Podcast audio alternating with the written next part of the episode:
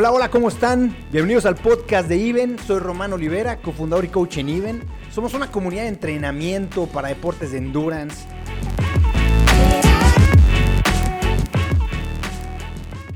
Hola, hola, ¿cómo están? Román Olivera de Even por acá, saludándolos con entrevista de lujo. Milo está por allá. ¿Qué onda, Milo? Saluda. Hola a todos, ¿cómo están? Soy Milo Flores, coach y cofundador en Even. Y hoy tenemos, bueno, ahorita que nos platique un poco, tenemos una reina de belleza, además, a súper atleta, eh, súper comprometida con su chamba. Y lo más importante de todo, Román, es, la actitud que siempre le hemos visto, por lo menos, eh, hacia la vida cuando no le salen las cosas. Y creo que eso es una de las virtudes más importantes que tiene. Y sin más introducción, Joana Solano, bienvenida, ¿cómo estás? Joa, cuéntanos tantito, es que, porque ha de haber como dos personas en todo el mundo que no saben quién eres, diles quién eres. Ay, a ver, este, esa pregunta siempre me incomoda, no sé cómo presentarme. Bueno, soy Joana Solano, eh, fui reina de belleza hace ya, wow, nueve años, fui Miss Costa Rica. Eh, es una etapa que pasó, eventualmente conocí el deporte, empecé a correr, conocí el triatlón gracias a mi hermano y tengo ya siete años, siete años de practicar triatlón. Eh, Di con Even porque hubo una época dentro de estos siete años en las que viví en México como conductora de televisión. Eh, conocí a estos dos personajes y bueno, comenzamos a trabajar juntos y a entrenar y ya tengo varios años siendo eh, triatleta. Empecé con el proceso normal, digo yo, o el proceso más saludable, más sano, que es el de triatlón sprint, olímpico, medio Ironman y ahora me, me dedico a la distancia larga o Ironman. Em, y listo, aquí estamos, casi que dedicándole el, el 90, 80% de mi, de mi vida al deporte. Qué bueno, yo la verdad es que eh, para nosotros, perdón, la verdad es que para nosotros siempre, eh, justo con todos esos eventos que tú tienes y todas esas cosas, ha sido siempre un reto trabajar contigo por esa parte, pero siempre muy, muy, muy puntual el compromiso contigo, yo. Y, y, y yo particularmente tenía, tengo una pregunta que, que quiero hacerte desde hace rato, es, eh, y te vemos en redes sociales para, para, para la gente que no la siga, está en Instagram como Joana Solano, ¿no? Joa Solano, Joa Solano, este, para que la sigan por ahí. Siempre con una buena vibra, con una actitud y más en estos tiempos, eh, ojalá que la gente que nos oiga dentro de cuatro o cinco años, eh, en estos tiempos de COVID y de encierro, eh, ¿cómo, ¿cómo le haces para mantener siempre una actitud tan positiva hacia pues hacia todo lo que está en tu entorno y hacia todo lo que te está sucediendo yo? Yo siento que hay un em, muy peligroso que de hecho existe desde antes del COVID, desde tiempos inmemorables, y es que la gente en general, eh, no voy a decir que toda, pero la gente normalmente no es agradecida de lo que tiene ya de por sí. Em, creo que una de las razones por las que la gente al menos percibe que siempre estoy feliz, porque por supuesto no siempre es así, pero mm, creo que una de las razones es que soy consciente de mi situación en ventaja con un montón de gente más que realmente sí está sufriendo por cosas importantes. Creo que pongo en perspectiva eh, lo afortunada que soy de poder hablar, de poder expresarme, de poder caminar, de poder andar en bicicleta, de tener una familia sana, de tener un techo. Eh, creo que son cosas que la gente normalmente da por sentado y, yo considero que soy muy sensible a esas pequeñas cosas que sé que no todo el mundo tiene eh, acceso. Entonces, siempre me he considerado una persona excesivamente agradecida. No agradezco solo lo bueno, agradezco las cosas horribles, fatales que me han pasado, que me han hecho llorar, que me han roto el corazón, que me han quitado cosas eh, incluso esas cosas las, agradezco. Entonces, eh, por supuesto, eso me da quizá una perspectiva eh, de las cosas un poco más amplia y, y eso me hace, ver, no sé, que la gente quizá me perciba como una persona feliz, porque realmente creo que es, es poco en esta vida lo que puede echarnos para abajo si uno, tiene, si uno no tiene un corazón agradecido. Oye, pero y ahorita, y de verdad, o sea, digo, así te vemos y obviamente tienes este, este approach siempre de estar como muy agradecida, como dices, y se te nota que estás como gozando cada momento de lo que compartes con nosotros.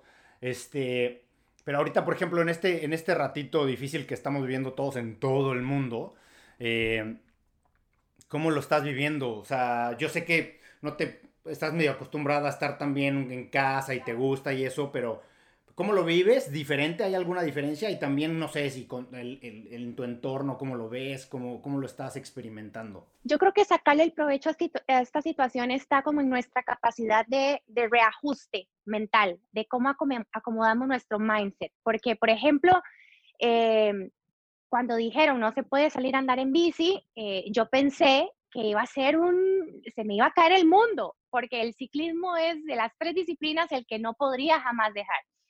Eh, sin embargo, eh, descubrí las, estas benditas aplicaciones interactivas para andar con, con, personas de todo el mundo, incluso, incluso con amistades que están en otros países eh, no sé, por ejemplo, por ahí agarré la motivación, empecé a agarrar el rodillo, sé que es un súper buen entrenamiento, muy efectivo, muy eficaz.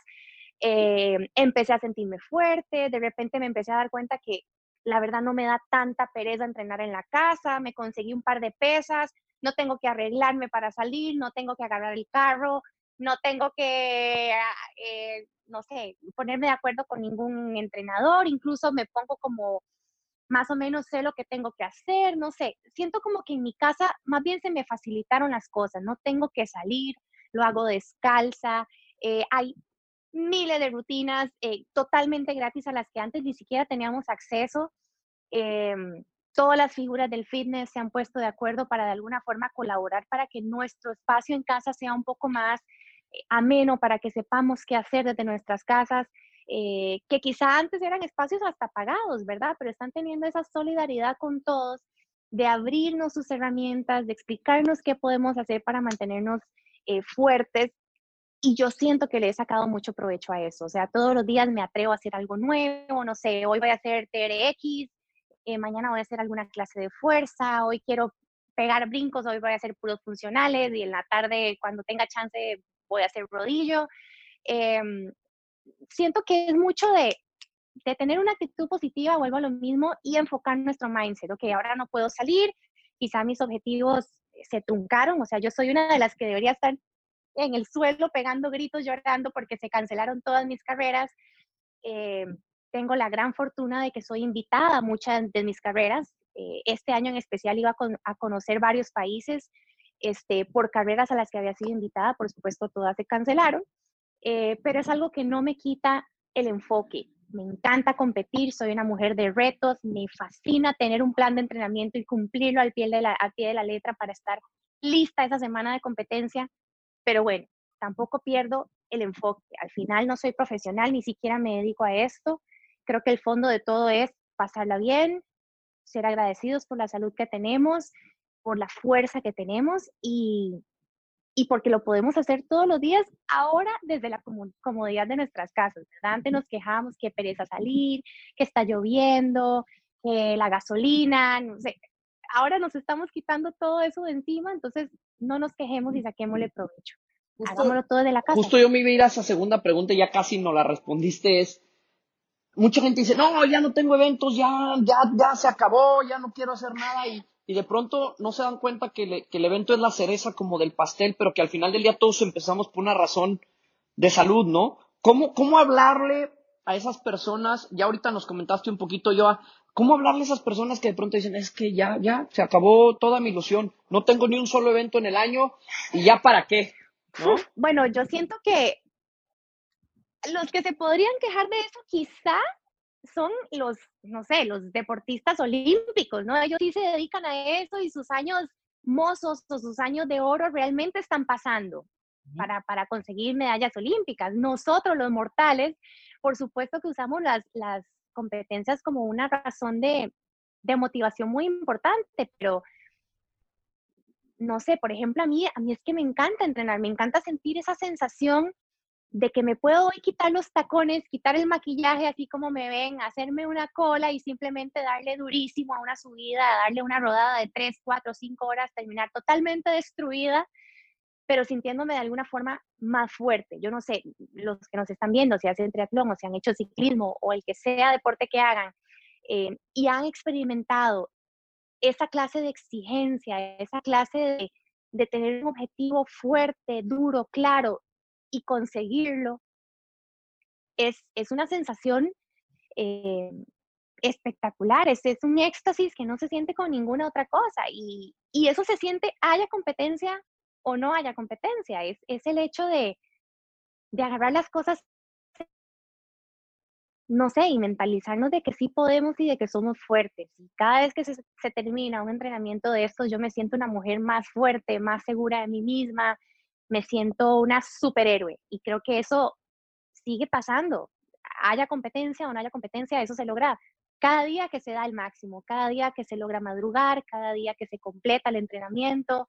Eh, es, es como una rayita más al tigre, digo yo. Es, es una sensación que no hace falta que haya competencia. ¿o no? Oye, y no nada más ahorita, digo, porque ahorita obviamente el encierro y no hay eventos por esto y el otro, pero tú también pasas por esto normalmente con, por, por el tipo de trabajo que tienes, ¿no? De repente que tienes, este, no, me acuerdo eh, que fue hace ya dos años que hiciste el Dancing with the Stars, o cuándo, hace cuánto fue, dos, dos años. Fue hace como un año y medio, sí. Ok, cuando, cuando se vino esa oportunidad, pues claro que tenías que dedicarte, entonces todos los eventos que tenías fue como que, ups, pues medio de ladito, pero sí. no dejaste de entrenar, no dejaste de entrenar y no dejaste como que de, de mantener la motivación. Sí. Y luego tienes otras etapas en donde eh, de a cada semana nos, nos, nos mandas mensajito, oigan, eh, ¿qué creen? Que ahora tengo este nuevo evento y ahora tengo este otro y ahora este otro y me invitaron a no sé dónde y, y ahí estamos, este, como que malabareando tu entrenamiento para que puedas ir a todo lo que quieres ir. Eh, entonces son como dos, dos, dos, claro. extremos, ¿no? Donde de repente estás haciendo eventos todas las semanas y luego tienes un, un, periodo donde no puedes hacer nada, pero no has perdido como ahorita, que todo, que es como forzado para todos, pero no has perdido esa, esa dinámica de man, como que de adaptar tus expectativas, que es algo que nosotros hablamos mucho con, con, con la gente del equipo y en general.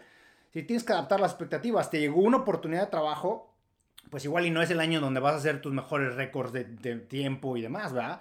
Pero pues vas a disfrutar la oportunidad de trabajo que te llegó y vas a mantener la, la motivación el entrenamiento, pero tienes que, obviamente, el problema creo es siempre querer todo de todo de todo a tope, ¿no? Entonces dices, ah, sí, me llegó la super oportunidad de trabajo, voy a hacer el programa tal, voy a hacer esto, tengo que dedicarle 80% de mi día y le voy a dedicar ocho, otro 80% a entrenar porque no quiero parar de entrenar. Pues, ¿cuál? No tienes 160, ¿verdad? O sea, Exacto. no se puede. Y tienes que malabarear eso. Y yo creo que en tu caso hemos visto que, así como se viene fuerte la época de competencia, se viene también momentos de adaptar a la baja. Y creemos que adaptas muy bien tus expectativas. No son los años en donde dices, quiero ganar, quiero ir al calificar, sino que lo adaptas bien. Pero ¿De dónde viene eso? O sea, ¿por qué, ¿por qué lo puedes hacer así tan fácil y luego mucha gente se le complica tanto? Creo que obviamente hay un asunto de oportunidades, por supuesto, cuando hablamos en el, en el aspecto laboral, pero también algo de la vida que tenemos que entender es que hay tiempos para todo. Por supuesto, en el momento en que se presenta la oportunidad de Dancing with the Stars, eh, en algún momento pasó por mi cabeza hacerlo todo, eh, ¿no? Pedir permiso para competir, salir más temprano del ensayo para poder ir a nadar. Eh, y obviamente esa idea en mi cabeza no, no, duró más de cinco minutos, es que era prácticamente imposible. Si uno sabe que, que quiere surgir en algo y hacerlo bien, y en mi caso mi naturaleza competitiva me decía, yo quiero y tengo que ganar Dancing with the Stars, no le podía dar el, el 50 a uno y el 50 al otro, ¿no? Tenía que darle el 100 a esto, era un proyecto en especial que solamente iba a durar tres meses, entonces de alguna forma fue, bueno, me pone un poco triste no, no poder hacer bici, no poder quizá ir a nadar como quisiera, pero es un asunto que sé que es temporal, eh, que incluso lo podríamos trasladar al, al, COVID, ¿no? El COVID es algo temporal, es algo brutal que está pasando en todo el mundo, eh, algo que totalmente cambió nuestros estilos de vida, pero no es algo para siempre. Dure lo que dure, eh, que a, veces no vemos incluso el, la luz al final del túnel, no la vemos, eh, no es para siempre. algunos se nos va a hacer más largo que a otros, pero no es para siempre. Y, y, en ese caso yo, yo lo vi así también en mi cabeza. Bueno, son únicamente tres meses, si lo hacemos de la forma correcta, va a ser un logro más en mi vida y algo que voy a poder contar a mis nietos y algo de lo que me voy a enorgullecer y que también va a poner a prueba mi, mi forma física, porque era durísimo entrenar cuatro o cinco horas por día, todos los días. Eh, trabajaba incluso otros músculos de mi cuerpo, eh, me cansaba como si hubiera ido a hacer cinco horas de bici igual, em, incluso el factor competitivo, el factor mental, em, de estar con otros competidores, de todos tener características parecidas, eh, de soportar hasta el final. Eh, creo que hay muchas cosas que se pueden incluso asimilar al, deporte en general, pero en ese caso en especial fue una cosa de, hay prioridades, hay momentos en la vida y oportunidades que pasan y, no vuelven a pasar. Y, y, es tener esa oportunidad de, de, discernir, bueno, en este momento de mi vida, ¿qué, qué me beneficia más o qué me hace más feliz. Entonces, eh, quizás si hubiera sido un proyecto de dos, tres años, ya es algo que me, me, tomaría unas semanas, unos meses más pensarlo, porque sí, sí sería dejar el deporte, deporte por mucho tiempo más. Pero digamos que tres meses fue, fue razonable. Ya no fueron tres meses, por supuesto, ya después de tres meses de no entrenar, el cuarto mes ya te duele empezar y te da pereza y al final fueron seis meses, pero, pero el asunto es que como todo, pasa.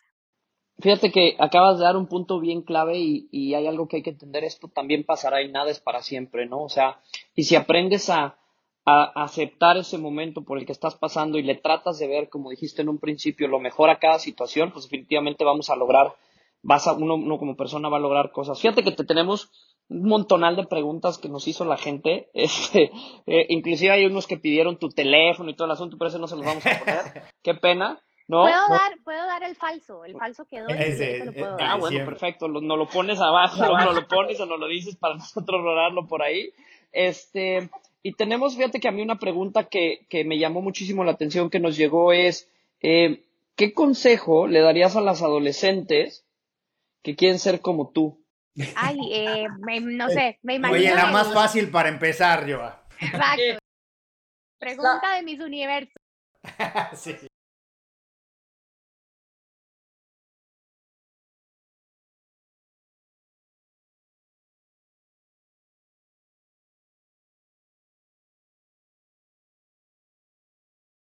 A ver, pero déjame terminar, déjame, te, voy a interrumpir un poquito antes de que vayas, Joa, porque la pregunta, Milo la, adaptó muy bien para, para que estuviera fácil. Pero creo que hay una, la última parte que le cortaste, Milo, o sea, es importante porque creo que ahí demuestra mucho del origen de la pregunta. Y dice, y no pueden hacerlo por etcétera de cosas, dice, ¿no? Entonces, como que hay una, ahí hay un, no, yo no, yo no puedo, Joa es especial y lo pudo hacer porque no Porque es yo. tocada por los dioses y yo no puedo, ¿no?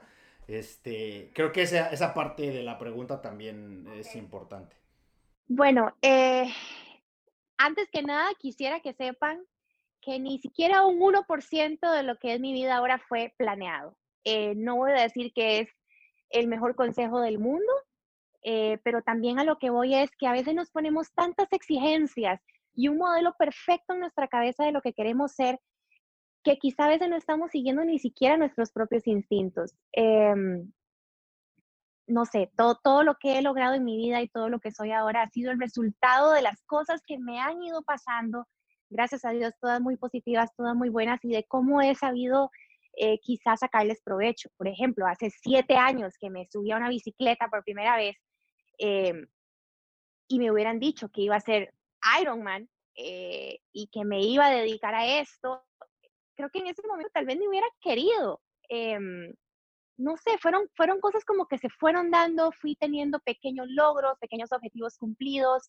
me fui rodeando de una red de apoyo importante, fui conociendo aspectos de mi personalidad que, que me gustaban, eh, la competitividad, eh, la fuerza mental, eh, el querer exigirme más, fueron cosas que quizá nunca hubiera aprendido si no hubiera descubierto el deporte en primera instancia. Entonces, vas descubriendo cosas de ti que te van gustando, las vas adaptando, cómo puedo explotarlas, cómo puedo sacarles más provecho.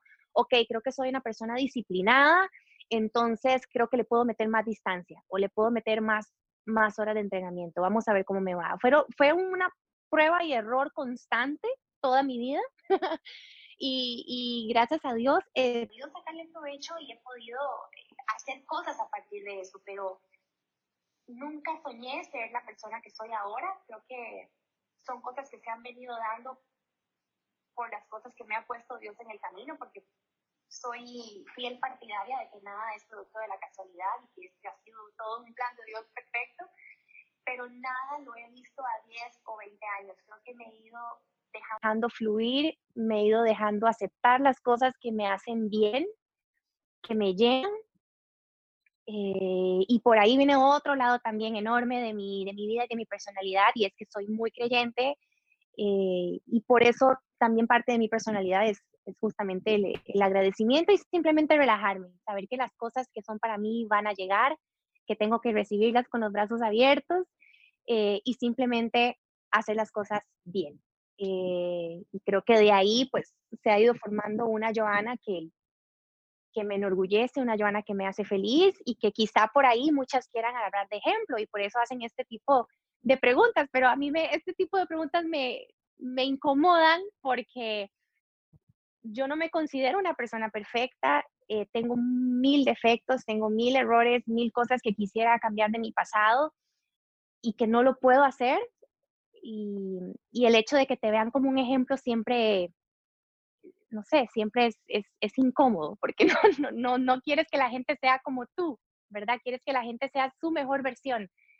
Eh, pero bueno, por lo menos les di una pincelada de más o menos mi, mi ideología y cómo he llegado a lo que, a lo que hago ahora.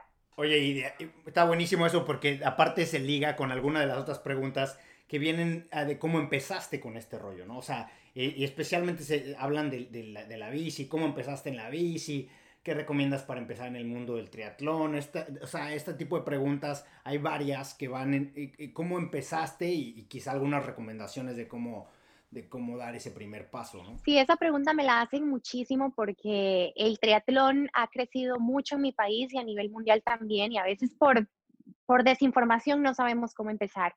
Eh, yo hace siete años, antes de empezar a hacer triatlón, no sabía ni siquiera que existía un deporte que se llamaba triatlón. Eh, no sabía cómo había personas que podían mezclar natación, bici y luego terminar corriendo. No, no sabía que eso existía.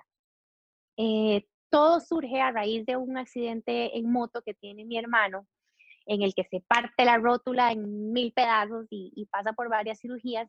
Él siempre fue futbolista. Eh, a raíz de este accidente, los doctores le prohíben que vuelva a jugar fútbol, que vuelva a correr, que jamás se monte en una bicicleta, que prácticamente el, deporte estaba ya excluido de su vida. Eh, él, como buen Solano López, se quitó estas ideas de su cabeza, él no le importó lo que dijeran los doctores, él, esta, este sentimiento competitivo y de, disciplina, él lo tiene mucho también, y él decidió que iba a hacer un triatlón. Como te digo, nosotros no sabíamos ni siquiera que era un triatlón, pero vivimos muy de cerca el proceso de mi hermano de salir a nadar. Eh, tenía una guitarra que la cambió por una bicicleta eh, que pesaba 200 toneladas, que tenía los cambios en el marco, que, ¿me entiendes? Un, un portón, como decimos aquí. No tenía ni siquiera instructor de natación, eh, pero bueno, nosotros vimos como ese proceso de mi hermano poco a no saber absolutamente nada, pero tener una idea muy clara en su cabeza de que él quería hacer un triatlón. Y lo vimos el día de su primer triatlón. Eh, yo estuve ahí, yo vi las cosas por las que pasó, fue el último en salir del agua, nosotros preocupadísimos, no llegaba eh, y pasamos por todo este proceso, pero eh, a mí en especial me llegó muchísimo, no solamente ver el proceso de mi hermano, sino ver a las mujeres. Yo decía, Dios santo, ¿cómo las mujeres se meten al mar, agarran la bicicleta, sucias, despeinadas, llenas de sudor, de tierra, de sangre, o sea, y empiezan a correr además, y le ganaban a un montón de hombres también. Entonces, no sé, creo que ese día para mí fue, ese día me cambió, ese día me cambió mi, mi percepción de muchas cosas. Ese día que vi ese primer triatlón de mi vida, decidí que yo quería hacer un triatlón. Por supuesto, nunca me imaginé que lo iba a seguir haciendo por muchos años más. Simplemente fue una idea de, wow, yo me quiero sentir así, yo quiero ser así de campeona y voy a entrenar para un triatlón. De hecho, eso le ha pasado a muchísima gente. Yo siempre digo, la, la persona que ve un triatlón es imposible que... Pregúntale a Román. Román. Román hizo lo mismo con su hermano y con un Ironman y así empezó el señor. es imposible no querer, o sea, es, te genera una sensación como de superhéroes, son superhéroes y yo quiero ser así. Eh, se te paran los pelos, te dan ganas de llorar. Creo que yo nunca he experimentado esa sensación con ninguna otra cosa y ahí fue que me di cuenta, yo quiero hacer esto. Eh, empecé, a, empecé a nadar, por supuesto nunca había nadado en mi vida. Eh, tuve una instructora de natación por una semana nada más, que me daba la tablita y me decía, tienes que llegar al otro lado. Y yo, cuando la contraté por esa semana, ella me, me preguntó cuáles eran mis objetivos. De hecho, esto es una historia que cuento en todas las, las charlas que he tenido la oportunidad de dar. Siempre la cuento porque a mí me enseñó muchas cosas y es que esta primera instructora de natación que yo tuve, em, yo le dije, mi sueño es hacer un triatlón. Ella lo que me respondió fue, ok, yo te puedo ayudar a terminarlo. Pero entienda y metas en la cabeza que usted nunca va a ser competitiva, nunca. Ella me, ella me lo dijo. Eh, yo estaba empezando en este mundo, no sabía absolutamente nada de nada, eh, y yo se lo creí. Eh, nunca le hice pelea, nunca, yo le dije, no, importa, yo solamente quiero terminar. Pero ella intentó meterme en la cabeza que yo no iba a servir para nada más que para ser finisher y listo. Eh, y bueno, eso es algo que cuento siempre porque creo que si yo le hubiera hecho caso y nada más me conformo con hacer un triatlón, no sé dónde estaría ahora. ¿Y cuándo fue, cuándo fue después, Joa, que, que años después, cuándo fue ese, ese momento donde dijiste, te acordaste de eso que te dijeron? Uf, hasta me dan ganas de llorar de acordarme. Obviamente siento que he tenido pequeños logros a lo largo de toda mi vida eh, deportiva, incluso en el ciclismo solito. Eh, cada montaña que, que, conquistaba, quizá antes que mis compañeros, siempre tenía esa vocecita diciéndome, usted sí puede, usted sí puede. Eh, pero creo que uno de los momentos claves, y de hecho ustedes estuvieron presentes, fue el primer medio Ironman que gané de mi vida. el Monterrey. Este, mm, lo gané de mi categoría, ¿verdad? Para todos los que están viendo, no soy profesional, gané mi categoría, no fui ni siquiera ganadora general, pero para mí eh, fue un súper logro. Em, es muy difícil ganar una categoría, más en estos tiempos. Es, en él ha crecido muchísimo, no es nada fácil, no es ni siquiera un factor solamente físico, es, mucho mental, tienes gente atrás tratando de, eh, alcanzarte, de agarrarte, es, una serie de cosas que se tienen que sobrellevar. Eh, y bueno, así con cada logro que he podido tener en mi primer medio Ironman de toda mi vida, eh, cuando tenía, no sé, un año y medio de haber empezado en esto, fui segundo lugar en, el medio Ironman de, de Miami, no, de Florida en Haines City y ni siquiera sabía mucho de, triatlón. Eh, no sé, creo que fui como alcanzando cosas poco a poco que en las que siempre recuerdo esta vocecita. Me encantaría verla ahora, no para reprocharle nada, sino para contarle las cosas que he podido lograr gracias a que nunca le hice caso. Y, y nada, pero bueno, para, volviendo a la pregunta, la gente que, que, pregunta cómo puede empezar, básicamente fue así. Yo, yo vi un triatlón, me motivé muchísimo, supe que quería hacerlo. Creo que eso es una cosa que siempre les recomiendo. El triatlón, por más a la ligera que lo quieras tomar, son tres deportes que, a los que tienes que dedicarles tiempo. Eh, es un asunto de alimentación, es un asunto de descanso. Entonces, si no quieres dejarlo botado y no quieres deprimirte porque no lograste ni siquiera el proceso, hay que estar seguro de que se quiere entrar en el proceso. Antes que nada, ya que estás decidido, eh, pues ya viene todo el asunto de la logística, ¿no? Conseguirte una bicicleta, ojalá encontrar algún equipo de triatlón de tu localidad o en el que te puedas apoyar incluso a distancia, eh, pero tener un grupo de apoyo. Eh, solito, la verdad, es difícil, no, no se tienen normalmente como el conocimiento total de, del tipo de entrenamiento que tiene que llevar un cuerpo para, para afrontar una prueba de estas, por más pequeña que sea. Entonces yo sí siempre considero que un, una guía eh, profesional es, vital. Y de ahí, pues obviamente conseguir una piscina que te quede cerca, que te quede cómoda para que no te dé pereza, eh, tratar de meter, no sé, amigos, familia contigo para motivarte y, así no tener que entrenar solo. En general hay muchos tips que, podría darles, pero en mi caso fue así. Vi a mi hermano, me motivé, conseguí una piscina, eh, conseguí una bicicleta y, ya. Ahí como que me fui metiendo en el rollo, empecé a entrenar, empecé a competir y, empezó a alimentarse toda esta sed de podios y de competencia que, hasta el momento sigue. Oye, yo aquí este, hay otra pregunta y tiene también que ver este, con la motivación y nos preguntan si hay alguna persona en especial que represente esa motivación. Ya nos hablaste de tu motivación interna, pero si tú cada que compites piensas en alguien o cada vez es diferente o nada más es la meta, si hay alguien específico sobre al cual estés como que esa motivación. Por ejemplo, en mi caso son mis hijas. Eh, si hay algo en tu caso que, que, te mueva más o menos hacia el logro de tus objetivos. Por supuesto que siempre pienso en mi familia, eh, pienso mucho en mi mamá. El 99% de las competencias a las que voy, voy sola. De hecho, creo que la, la competencia de mi vida que me vio mi mamá eh, fue en Miami y, me fue fatal, fatal. Eh, yo lloraba, caminaba, llegué arrastrada, silla de ruedas, muy mi estilo. este, y yo, y yo lloraba de la desesperación y ni siquiera era por el resultado de la carrera, era, era la primera carrera en que mi mamá me estaba viendo. Y me acuerdo que eso me hizo sentir muy mal, muy triste. Em, porque yo eso es una mujer, mujer que admiro en todos sus aspectos y, siento que me dolió mucho no haber quizá cumplido las expectativas que yo sentía que tenía que, cumplir. Pero es algo que siempre tengo en mi cabeza. Mi mamá, mis hermanos, muchas cosas me motivan, incluso personalidades eh, del triatlón que sigo, que, admiro.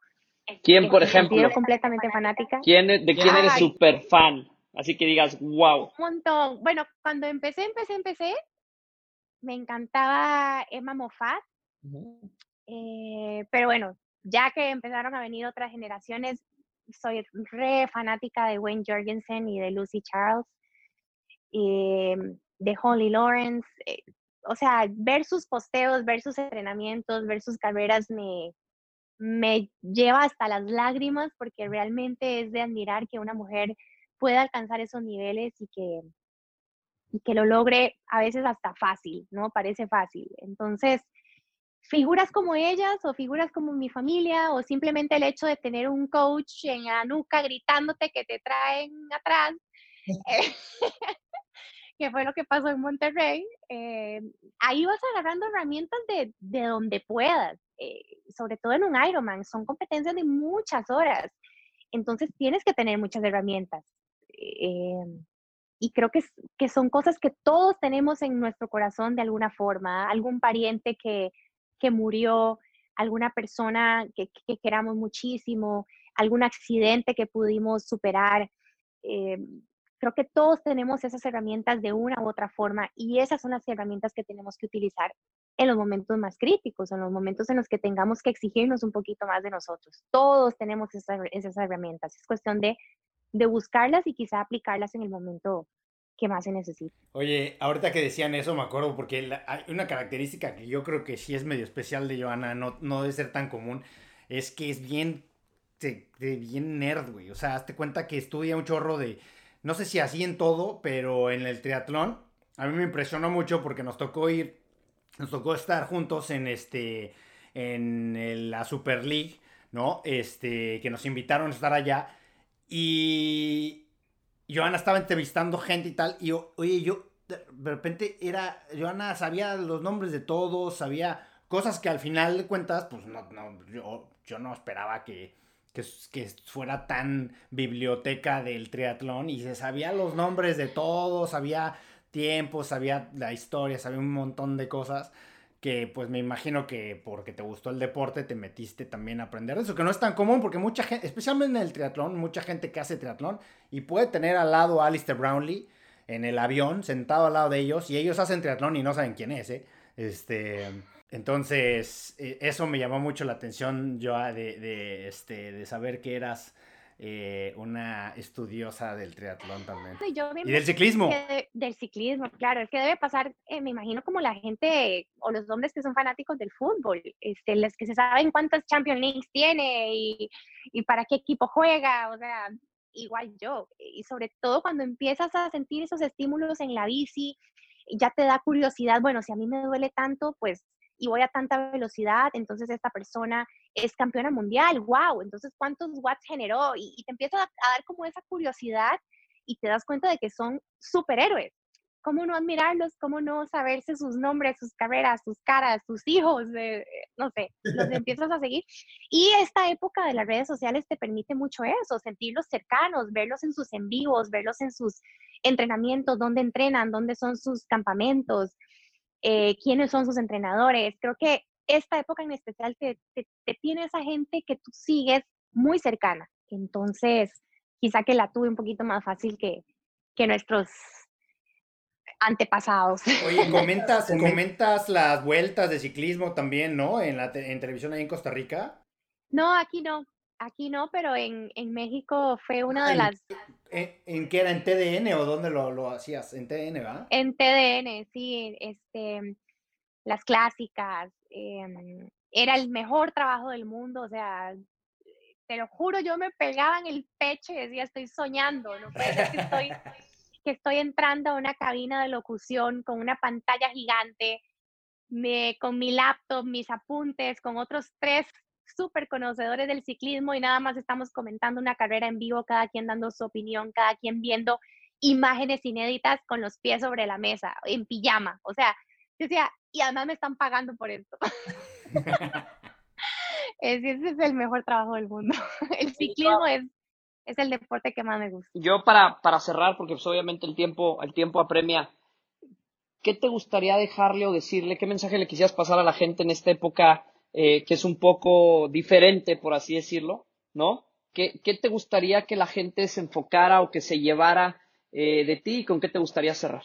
Ay, Dios. Bueno, eh, creo que es parte del mensaje que trato de dejar todos los días por medio de mis redes sociales y es que antes que nada tengamos una actitud agradecida, tengamos buen humor, seamos conscientes de dónde estamos y pongámonos en el papel de otros.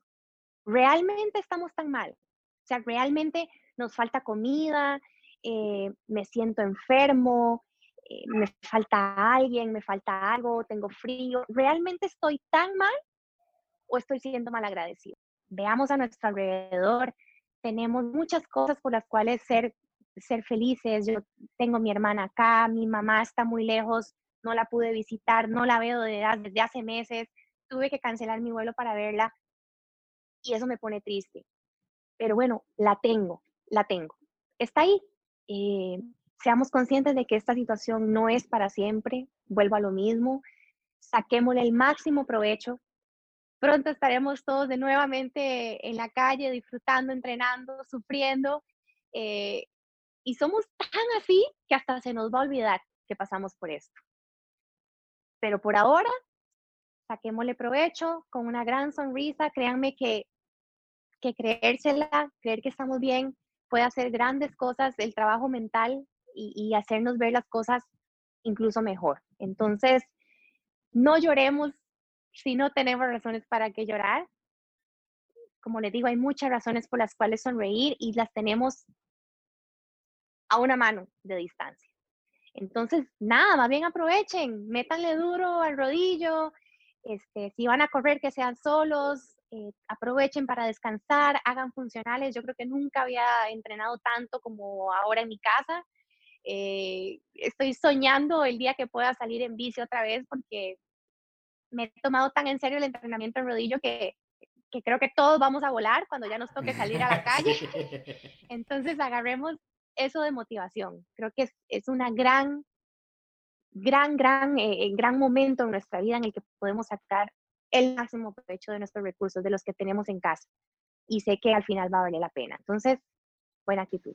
Venga, Iván, pues muchas gracias, Rob. creo que está fácil, ¿no? O sea, lo haces, eh, aquí la señorita lo hace sentir sumamente sencillo y, y la verdad es que no está tan fácil, pero eh, nos, llevamos una gran lección. Yo en lo particular, eh, te soy honesto, estaba batallando un poquito con encontrar la motivación para muchas cosas y, y después de oírte me dejas un muy buen sabor, Joa. Muchísimas gracias. De mi parte, muchas gracias. Eh, de veras, con todo cariño y con mucho eh, y con todo mi corazón, te lo agradezco infinitamente. Gracias por la plática, por abrirte con nosotros. Y pues, te mandamos un abrazo fuerte, Ro. Gracias, Joa. Como siempre, este ya sabemos que eres garantía para cualquier plática privada o pública, no importa. Eh, así es que muchas gracias. Ojalá que les que motive a mucha gente. ¿Y dónde te siguen? Porque creo que te faltan seguidores. Este, Muchas gracias, gracias antes que nada, Emilio y Román. Saben que los aprecio muchísimo, que los admiro demasiado. Sé que soy su alumna más rebelde. Eh, no habrá nadie más en su vida de coaches que se, que se niegue a utilizar las herramientas que, las mínimas herramientas que debería, pero, pero los admiro profundamente, admiro mucho su trabajo, así que muchas gracias por tomarme en cuenta. Eh, y me pueden seguir en mis redes sociales, en Instagram sobre todo, que es la que más utilizo, como Joa Solano. Y ahora soy TikToker. Ahora estoy haciendo... Sí, aguas que aquí los TikToks de la señorita, los, los J-Lo los repostea, nomás para que sepan. Este, Jay lo agarra y dice, ay, baila bien, déjame la reposteo. Entonces, ahí, ya saben. En los highlights de mi vida está Ironman Cozumel, reposteo por J-Lo y Monterrey.